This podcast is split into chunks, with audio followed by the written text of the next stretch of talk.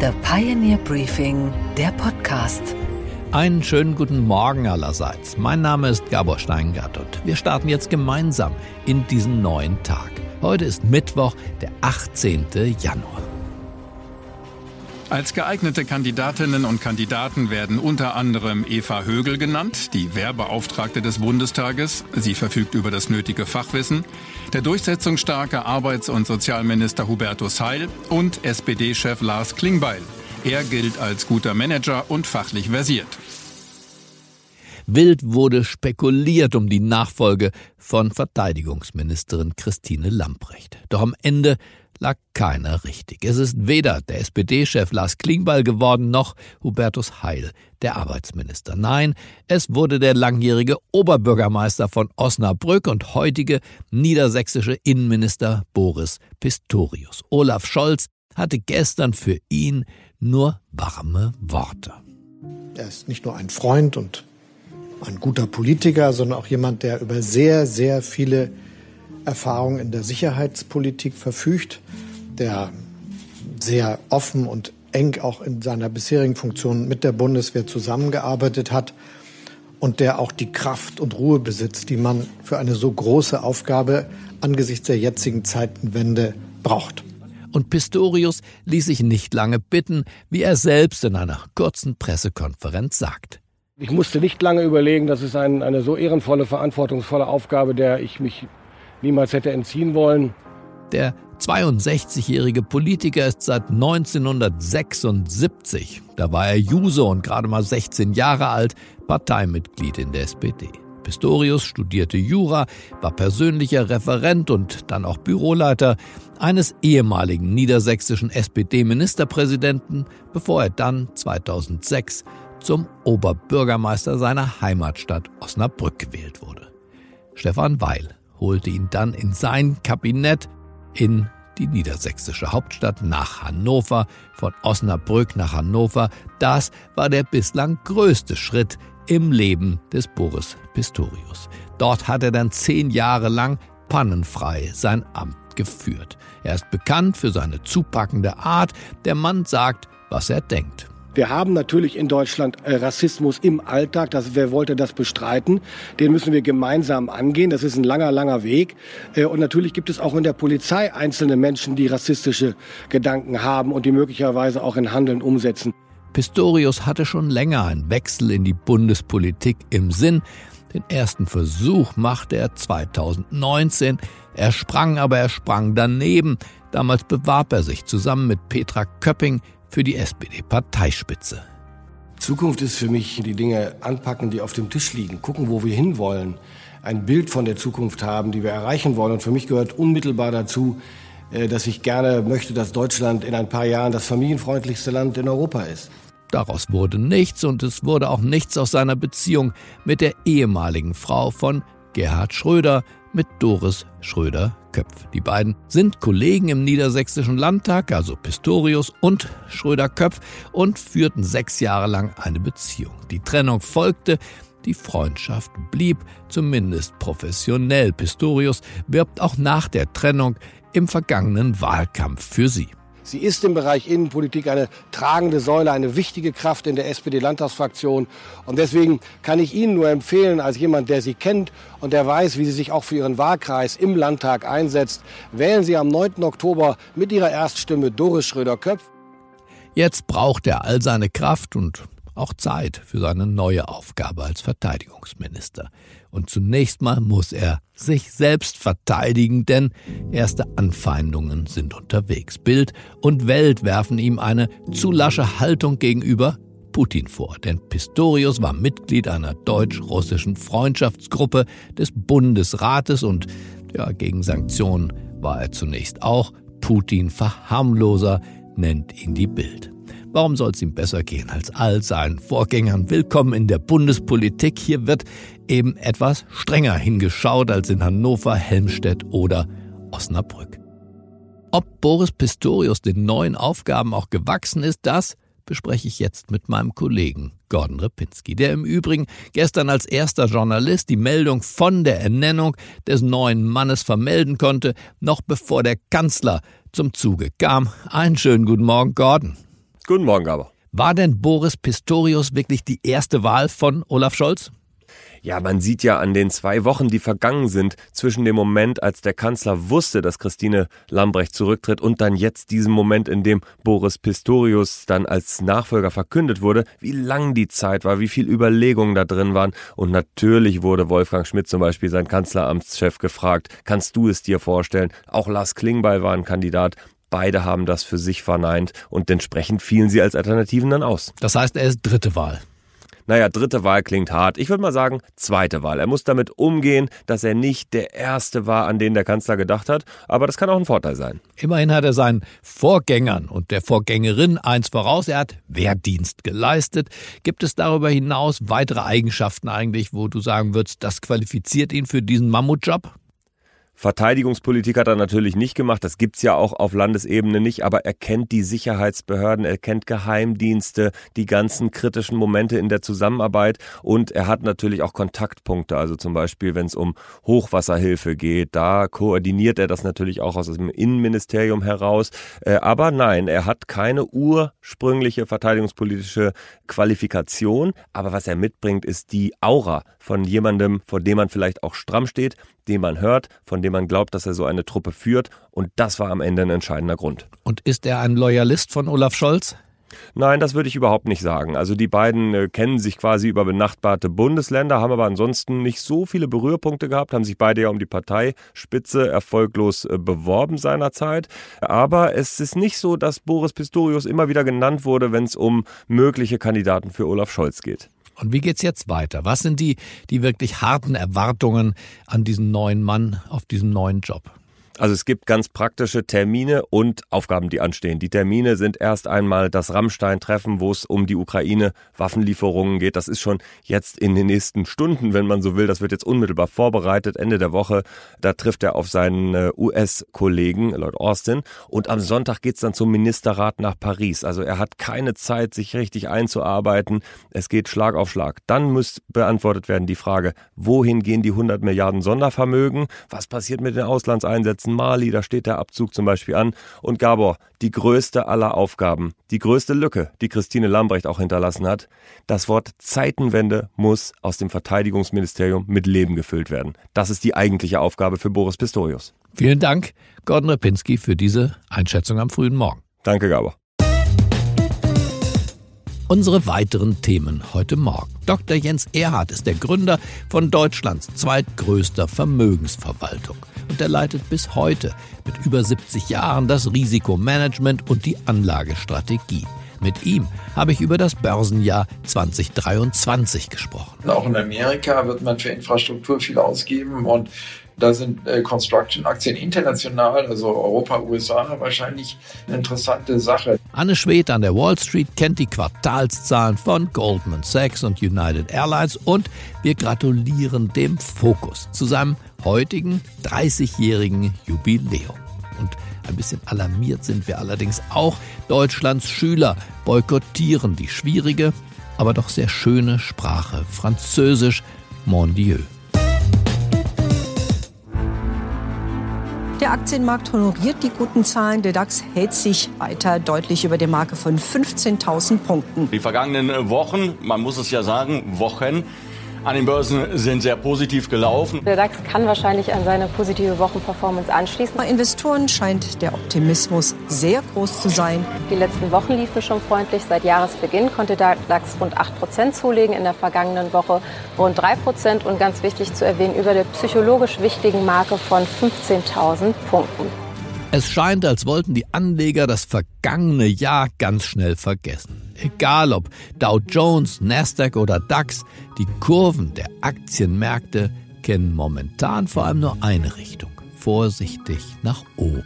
Und der deutsche Aktienleitindex gibt sich besonders streberhaft und kletterte in den ersten zehn Handelstagen so schnell nach oben wie noch nie zuvor, plus 8,4 Prozent. Rekord.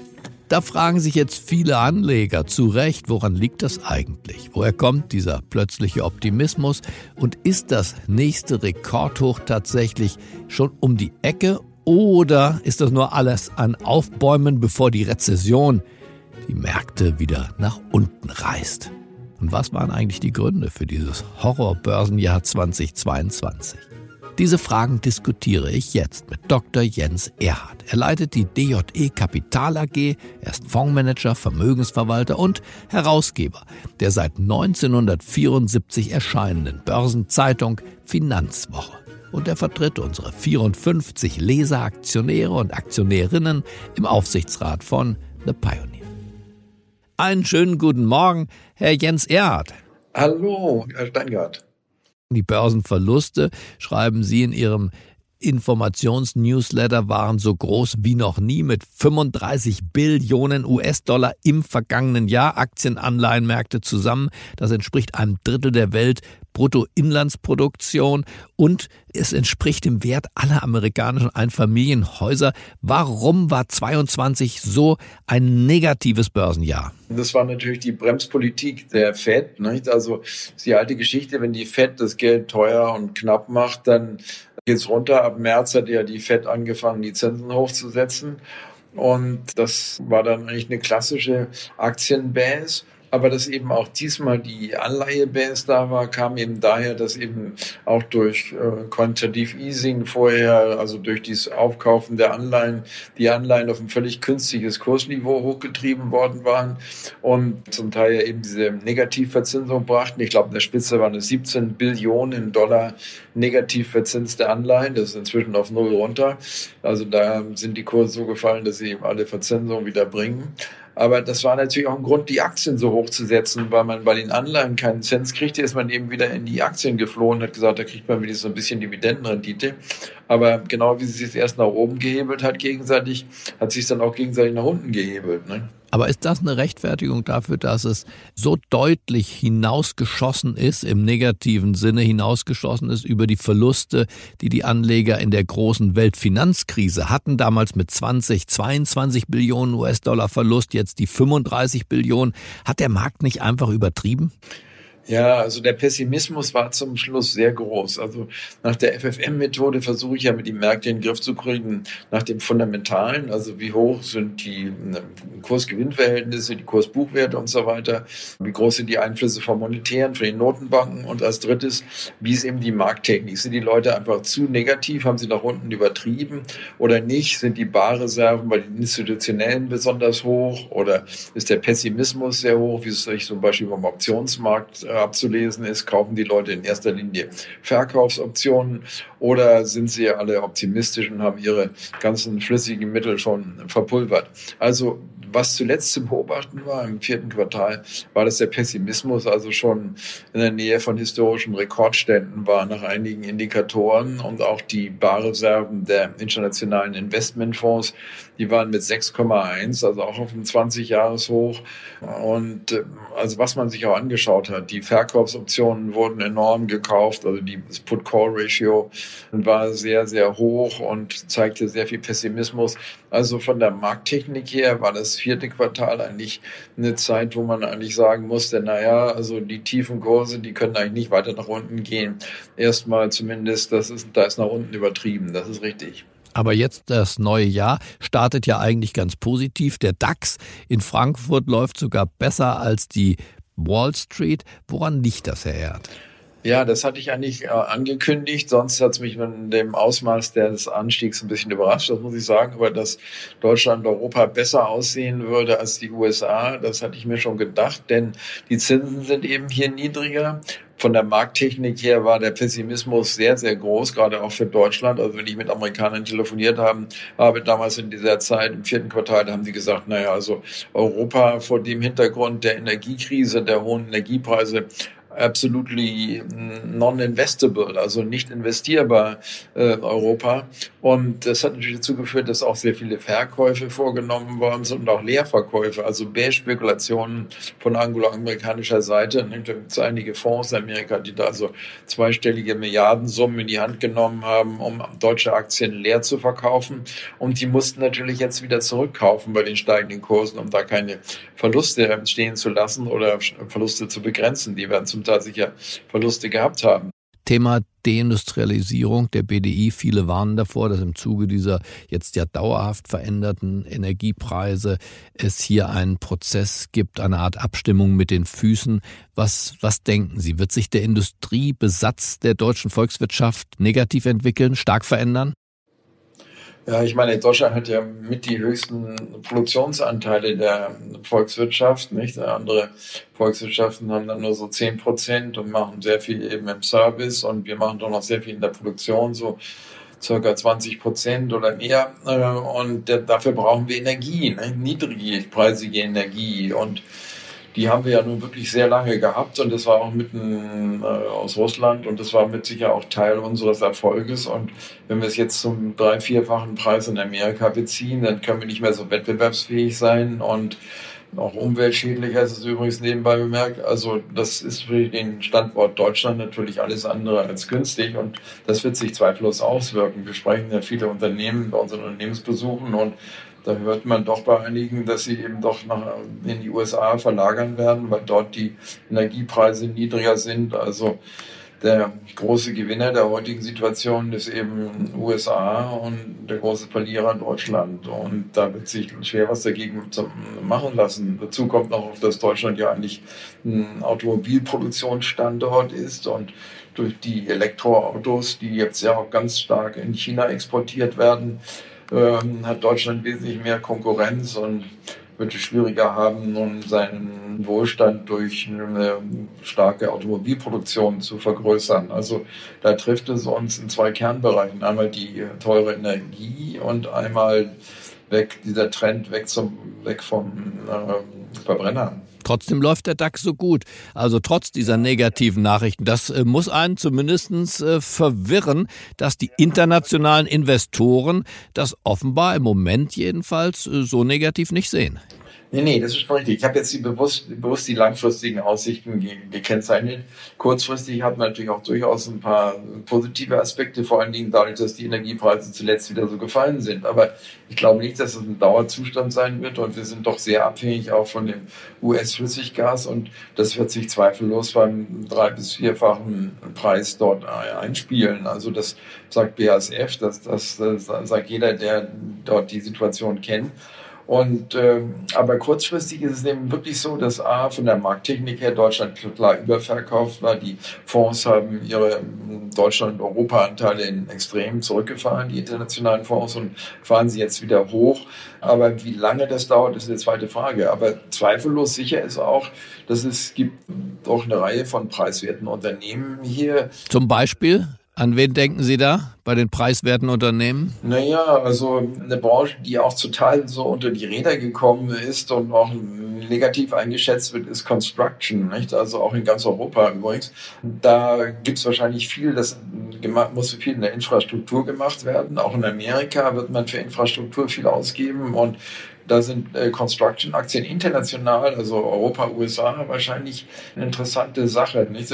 Jeder sitzt in den Ölaktien. Ich glaube auch, dass das eine gute Sache weiterhin ist für hohe Dividenden, Aktienrückkäufe und niedriges Angebot ist äh, das eine und Nachfrage vor allen Dingen aus China wird steigen, trotz einer gewissen rezessiven Entwicklung, die wir in Europa und Amerika haben werden. Ja, ich denke, aus der Sicht ist Construction-Aktien ein relativ preiswerter Teil. Die Aktien sind im Allgemeinen nicht teuer und zweitens ist es ein längerfristiger Wachstumsbereich.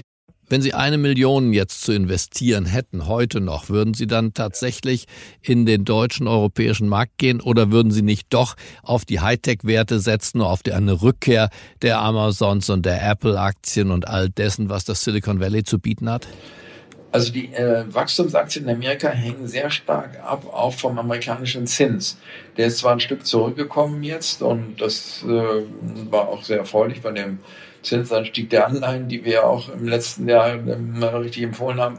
Aber das Ganze sieht doch äh, nach meiner Meinung danach aus, dass die Fed länger bremsen wird, als man denkt, damit die Zinsen nicht so stark zurückkommen und damit haben die Tech-Werte einfach einen Gegenwind. Also ich denke, wenn man wirklich ins Ausland geht, sollte man Asien nicht äh, vergessen.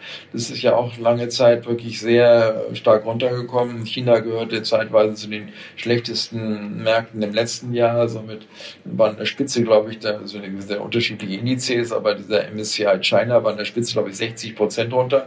Die haben sich inzwischen auch teilweise wieder sehr gut erholt, aber sind eigentlich immer noch im historischen Vergleich, so mit Kursgewinnverhältnis ca. 12, also ähnlich wie Europa preiswert, haben wahrscheinlich doch mehr Wachstum. Also China hat den Vorteil und Asien auch, dass sie bei der Inflationsbekämpfung sehr viel weiter sind und nicht diese hohen Inflationsraten haben und in Zukunft wahrscheinlich eher eine Politik des leichten Geldes haben werden. Nicht nur China, auch Korea und Taiwan. Diese Märkte, glaube ich, haben dann doch eher Chancen von der monetären Seite wieder interessant zu werden, wobei sich das Ganze eben aus den beschriebenen Gründen in Europa und Amerika hinziehen dürfte, weil eben Energiepreise wahrscheinlich wieder anziehen und die Lohnkosten wahrscheinlich schwerer von den Notenbanken zu senken sind als in früheren Zyklen. Also da ist Asien, glaube ich, ein Stück interessanter und mm, da gab es ja wirklich doch recht rasante Aufwärtsbewegungen, gerade so in China bei den großen Titeln, auch bei den Tech-Titeln, die eben doch im internationalen Vergleich der Tech-Titel preiswerter sind als amerikanische Titel. Und äh, deswegen könnte ich mir vorstellen, dass man Asien nicht, nicht übersehen sollte. Aber wir sind uns einig, Herr, das äh, furchtbare Börsenjahr 2022 mit den eingangs erwähnten 35 Billionen US-Dollar Wertverlust für die Anleger, das wird nicht zurückkehren. Diese Geschichte wird sich nicht wiederholen, zumindest nicht in diesem Jahr, richtig? Völlig richtig. Aber man muss auch wieder aufpassen, in Jahren, wo die Notenbanken bremsen, hat es auch wieder zum Teil eben üble Überraschungen zwischendurch gegeben. Also allzu unvorsichtig sollte man auch nicht sein. Also Sie bleiben wachsam, aber doch sowas wie ja. eine Art verhaltene Zuversicht höre ich doch raus. Herr Erd, ich bedanke mich sehr für das Gespräch. Ja, gerne, Herr Steingart. Und was war heute Nacht an der Wall Street los? Da schauen die Anleger auf die neuesten Zahlen von echten Wall Street Schwergewichten. Ein Blick in die Bücher hat auch Anne Schwed geworfen. Natürlich, unsere Frau in New York. Einen wunderschönen guten Morgen, Anne. Guten Morgen, Gabor. Goldman Sachs und Morgan Stanley haben die Zahlen aus dem vierten Quartal vorgelegt. Anne, sag uns, wie sehen die aus? Also Goldman Sachs hat mit seinen Gewinnen die Analystenerwartungen so krass verfehlt wie in den letzten zehn Jahren nicht mehr. Das Problem ist, dass die Umsätze fallen, während die Kosten steigen. Beim Umsatz gab es einen Rückgang um 16 Prozent, was unterm Strich abzüglich der Kosten, die um 11 Prozent gestiegen sind, zu einem Gewinnrückgang von 66 Prozent geführt hat. Die gestiegenen Kosten kommen vor allem daher, dass Banken sich gezwungen fühlen, bei der hohen Inflation die Gehälter entsprechend zu erhöhen. Außerdem hat Goldman wie andere Banken auch im abgelaufenen Quartal wieder mehr Reserven für Kreditausfälle zurückgelegt, mehr als erwartet und auch mehr als in den vorherigen Quartalen. Ganz einfach, weil die Bank davon ausgeht, dass viele Menschen bei der drohenden Rezession ihre Kreditkartenschulden nicht mehr zurückzahlen können. Eine drohende Rezession sorgt auch dafür, dass es generell bei den Bankgeschäften nicht mehr so gut läuft und das trotz der gestiegenen Einnahmen durch die erhöhten Zinsen. Letzte Woche wurden schon 3200 Goldman-Mitarbeiter entlassen und es könnte noch weitere Entlassungen geben. Die Goldman Sachs Aktie schloss mit einem Minus von 6,4 Prozent. Ganz anders sah es bei Morgan Stanley aus. Bei der Bank gab es zwar auch einen Rückgang beim Umsatz und beim Gewinn und auch da wurden zuletzt zahlreiche Mitarbeiter entlassen. Allerdings konnte konnte Morgan Stanley die Analystenerwartungen gut übertreffen. Das liegt daran, dass es im Bereich Vermögensverwaltung einen Rekordumsatz gab, mit einem Plus von 6% verglichen mit dem Vorjahreszeitraum. Die Anleger waren echt erfreut über diese Zahlen. Bei Morgan Stanley schloss die Aktie mit einem Plus von 5,9%.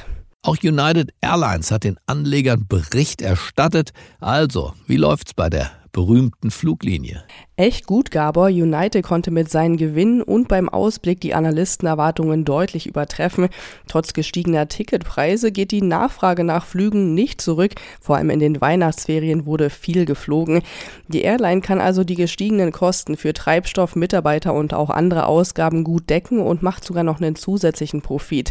Verglichen mit vor der Pandemie, also im letzten Quartal 2019, konnte United seine Gewinne um 31 Prozent steigern. Beim Umsatz Umsatz gab es einen Plus von fast 14 Prozent. Für das laufende Quartal rechnet United damit, die Umsätze um 50 Prozent steigern zu können, verglichen mit vor einem Jahr. Die Airline will in diesem Quartal auch 20 Prozent mehr fliegen und dazu verstärkt zusätzliche Mitarbeiter einstellen. Die Anleger hier an der Wall Street waren echt happy mit den Zahlen. Für die United Airlines Aktie ging es nachbörslich um 2,4 Prozent nach oben. Okay, Gabor. Und was hat dich heute Morgen wirklich überrascht? Dass viele Insider der Medienbranche und solche, die sich dafür hielten, die Nase rümpften, als heute vor 30 Jahren ein neues Nachrichtenmagazin neben dem Spiegel im Kiosk lag.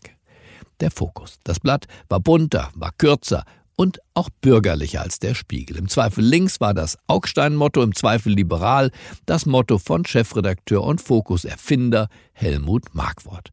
Er wurde bald durch folgenden Fernsehspot zum Gesicht seiner Neugründung.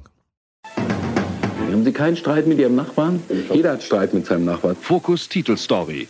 Krieg unter Nachbarn. Für Leute, die nicht beteiligt sind, ist es eine wunderbare Geschichte. Montag ist Fokustag.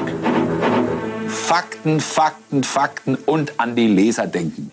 Dieser Slogan wurde Kult und der Fokus selbst auf Anhieb an Erfolg bei den Lesern und bei den Anzeigenkunden. Der Burda Verlag in München hatte einen Treffer gelandet. Markwort zeigte sich nach rund zwei Jahren ziemlich selbstbewusst. Er war sicher, dass sein Blatt das modernere ist.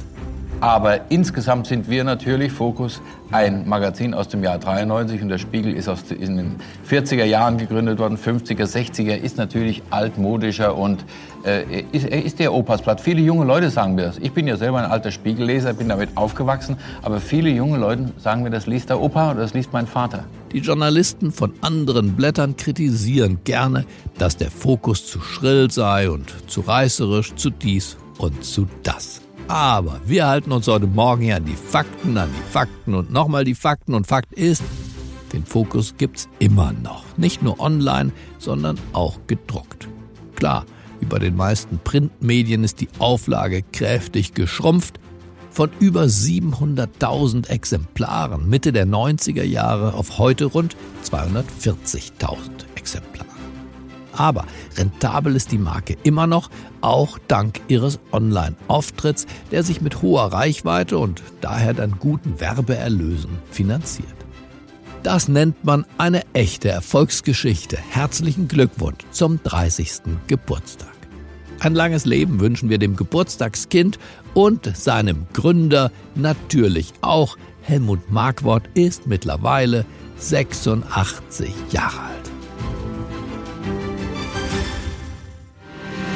Und was, Gabor, geht eigentlich gar nicht? Dass Französisch den Ruf hat, die schönste Sprache der Welt zu sein. Hierzulande aber interessieren sich immer weniger Schüler dafür, wollen sie zumindest nicht mehr lernen. La rue assourdissante autour de moi hurlait.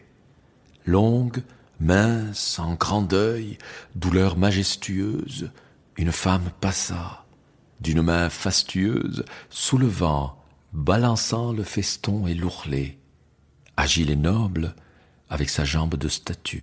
Dem Statistischen Bundesamt zufolge büffelten im vergangenen Jahr nur noch knapp 15 Prozent der deutschen Schüler Französisch. Dem Rest wird es in Zukunft so ergehen wie der Sängerin Namika.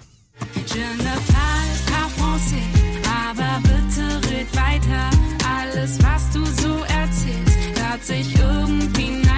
ein Grund, an den meisten Schulen wird Französisch nur noch als Wahlfach angeboten. Naja, und Französisch gilt als anstrengend. Darauf haben viele Schüler einfach keine Lust. Deshalb lernten im vergangenen Jahr so wenig Schüler Französisch wie seit den 90ern nicht mehr und das trotz all der schönen Worte, die wir von unseren Nachbarn übernommen haben. Baguette, Jeannette, Claudette, Zigarette, moi, oh la la. Die Sprache der Franzosen reimt sich eben nicht nur, sie gilt auch als Sprache der Liebe.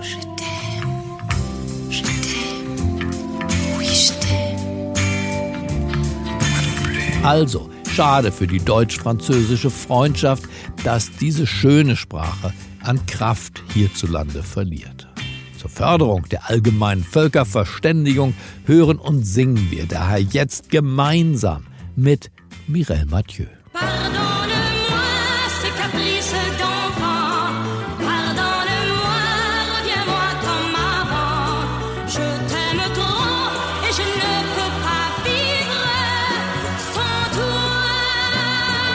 Ich wünsche Ihnen einen aufgeweckten Start in diesen neuen Tag. Bleiben Sie mir gewogen. Es grüßt Sie auf das Herzlichste. Ihr Gabor Steingart. Je t'aime. Nous deux, on vivait heureux dans nos rêves. C'était le temps des je t'aime. Et puis j'ai voulu